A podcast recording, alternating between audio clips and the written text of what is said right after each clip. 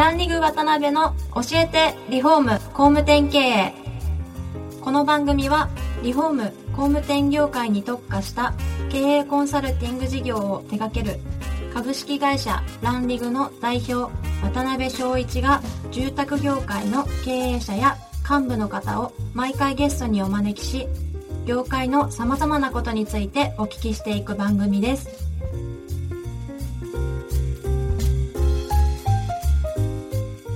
皆さんこんにちはさあ今週も始まりましたランリグ渡辺の教えてリフォーム工務店経営第46回目をお送りします司会進行の志村玲美ですえー渡辺翔一です。渡辺さん今週もよろしくお願いしますよろしくお願いします。で今回も前回に引き続き参考ホームの代表上口社長にお越しいただいております。上口さんよろしくお願いします。よろしくお願いしまよろしくお願いしす。前回はちょっとあれですね、あの 涙なしには聞けないような話の方向性になってしまいそうだったんで 途中で終わっちゃいましたけど、まあ、今回はあの会社についてのさまざまお話をお伺いできたらなと思います。で上口さん前回もおっしゃってましたように京都をずっと根付かれてやられてると思うんですけど、はどうなんですかね？京都のマーケットってなんか外から見るとね、はい。特殊なマーケットみたいな感じでそうですね、フランチャイズってなかなか入りにくいマーケットになってますのはもう間違いないと思います。へーで、京都っていうブランド力はあるんですけど、はい。すごい人に癖はありますね。あ。癖のある地域だと思います。うん。もうあの京都で商売ができたら多分どこでもできるっていうのはよく聞く話なんですけど、へ建物自体もすごく難しくて、ーはい。あの規制がたくさんかかってきたりとかほ、建物北側シャツもきついですし、うん。今、新宿なんかでいうと、ゼロエネルギーはほぼ難しい。っていう景観法の問題でいろいろ難しいところがあるので、リフォームがすごく発達している地域でもあるので、はい、リフォームは多分今後もずっと伸びていくであろうというふうには思ってるんですけども、ーなるほどなるほど。うーん。どうですか京都志村さん京都は私修学旅行のイメージが。修学旅行でしか行ったことがない。はい。それでしか行ったことないんですけど。はいはい。とこですよ、い。場所はいいとこやと思います。確かにまあちょっと話が前後しちゃいますけど参考務さんの現在の事業構造ってどんな感じになられてるんですか、えーとね、ほあの全体的にいくと、はい。もう9割がリフォームで、はい。あとの1割が新築、等になってるとは思うんです、1割ないかもわからないんですけど、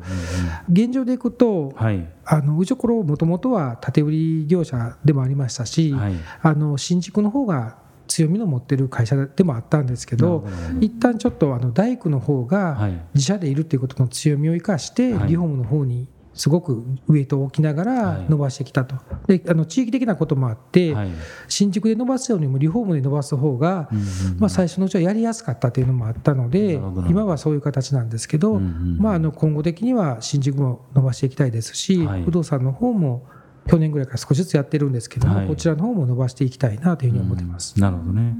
であれですかね、先ほどおっしゃってたのが、5億円台を2年、はい、えーまあ、達成されて。そうですね、はい、で今後、やっぱりウェブの方で10億でしたっ10け億でまあそれ以外で5億っていうところで、なるほどね。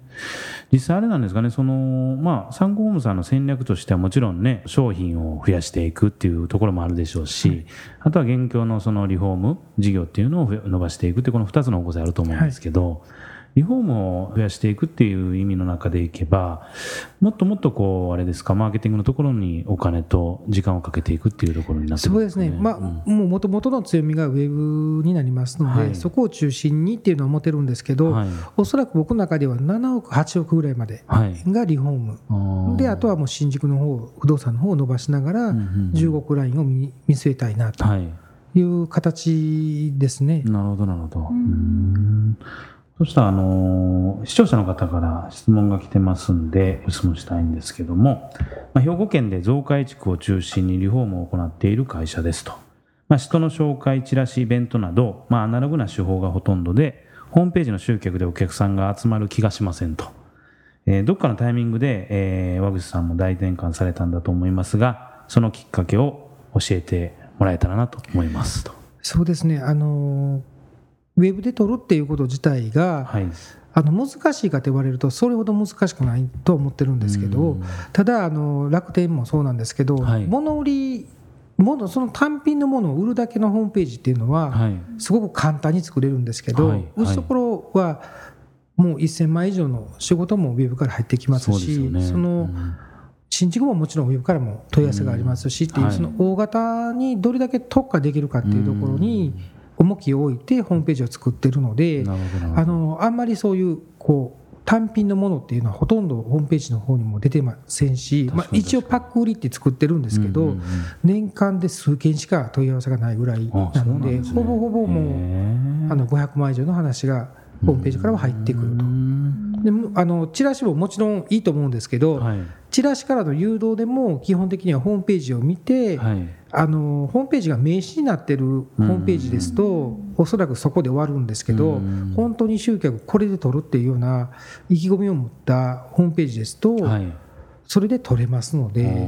ああのそこの違い、まあ、僕らでよく会社で言うのは魂が入ってるかとか入ってないかとか言うんですけど、あの大手のホームページ屋さんに作ってもらうとすごい綺麗ないいホームページはできるんですけど、そのホームページの部分が名刺代わりになってるだけの話ですと多分取れないですしまあ、例えばあの名刺一つでもそうなんですけど、はい。綺麗な名刺を渡されても、うんまあ、いろんな綺麗な名刺はたくさんあるんですけど、はい。例えば裏にきちんとこう施工事例が書いてあってあの金額まで書いてあるっていう,、はい。ような建築の名刺であれば多分それだけでもすごく活用はできるっていう意味で、まあ、ホームページも一緒で同じような簡単な、みんながあるような形のものをお金を出して作ってもらうっていうだけでやったら多分取れないと思うんですよ。なるほどね。そこに魂が入るかどうかっていうのがすごい重要なことだと思いますね。うんそれ結構その魂を入れるまではかなりのやっぱり時間と労力ってかかると思うんですけはど、上口さんがこうあこれいけるなって思い出したきっかけというかその数値的な部分も含めてどの僕ぐ自身はねらいですかね？1年半ぐらいかかりました。ねただ半。ぐらい1年半っていうのははい。もう本当に便座一つから始まってるホームページでしたので施工事例がなかったんです。その施工事例を集めるのに半年以上かかりましたのでうん。まあ、あの下請けから中止になってましたので顧客さんもいませんし、はい。あのホームページの命である綺麗な写真っていうのが、はい。施工写真っていうのが全くなかったのでそこを集めるのに相当時間かかりました。あなーので実際でいくと1年あればはい施工事例の写真をきれいなとこきれいな部分を持ってある会社さんであれば1年あればある程度勝負はできるとう思います。んなるほどね、えーどうですか？実際ウェブで志村さんも物買われたりとかしますか、結構洋服とか、はい。なんかあの家具っぽいものとかうんは買ったりはします。うんでその魂が入ってる例えばそれがホームページであろうとブログであろうと、はい。結構イメージわかんないですか？なんかあこの人本当服好きなんやなとうん。か、ああ、そうこのそうですね。人ね、うん本当にこう食べること好きなんやろなみたいなうん人からね、はい。いろいろ教えてもらいたかったりとかうね、ん。しますもんね。そうですね。ん。すごいねあの、商品だけを載せてると、はい。もうただ金額だけなんですよね。例えばトイレでもあの TOTO のトイレを探すっていう形であれば、はいもうトイレばっかり出てくるんですよね。すごいもう安いもん順に出てきたりももちろん調べることもできますしたにだ建築っていうのはそこの部分ではないんですよね、はい。どれだけ人を売れるかっていう部分で、うん。あの増改築なんか特にそうなんですけど、はい。商品だけが入るわけではなくてうん。ものづくりですよね。そのものづくりの部分をどれだけはいどれだけ綺麗にうん。綺麗にというか泥臭く綺麗に、はい、見せられるかと、うんうんあのホームページは僕は基本的には泥臭い部分がお客さんが見てわからない部分はがどれだけ見せられるかっていうのが工事を取るコツだと思ってるので増改築工事を取りたいもしくは僕とこで行くと大型リフォームはい大きいものが取りたい、もう便座自体ははい。便座ばっかり売ったところに任せればいいですし、うちところは技術を売りたいとか、はい。あのすごく特化した部分を売りたいっていうふうに思ってますので、はい。そこの部分をどれだけ見せられるかっん。ていうのが、まあ、人柄も踏まえてすごく重要な部分だと思いますし、はい。ちょっと建築だけは特殊かもわからないですね。売りあの簡単なものを売ってるものではないですのでしかも最近ねいろんな大手さんも含めてウェブ会社さんとかがね物売りの方のリフォームとかははい。相当力入れてこられてますんで、なかなか勝負できないですよねできないですよね。そこではい、何か特化する部分がないとなるほどなるほど。難しいと思いますね。うんわかりました。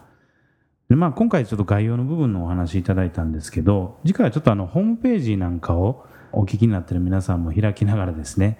明日から使えるそうですねポイントみたいなところをいろいろお聞きできたらなと思いますんで、よろしくお願いします。はい。はい。次回も上口社長にはゲストでお越しいただきますので、また詳しくお聞きしたいと思います。上口社長、本日はありがとうございましたありがと。うございました今回もランリグ渡辺の教えてリフォーム工務店経営をお聞きいただきありがとうございました番組では渡辺や住宅業界の経営者幹部の方へのご質問を募集しています。ウェブサイトランリグにあるお問い合わせフォームよりお申し込みください。お待ちしています。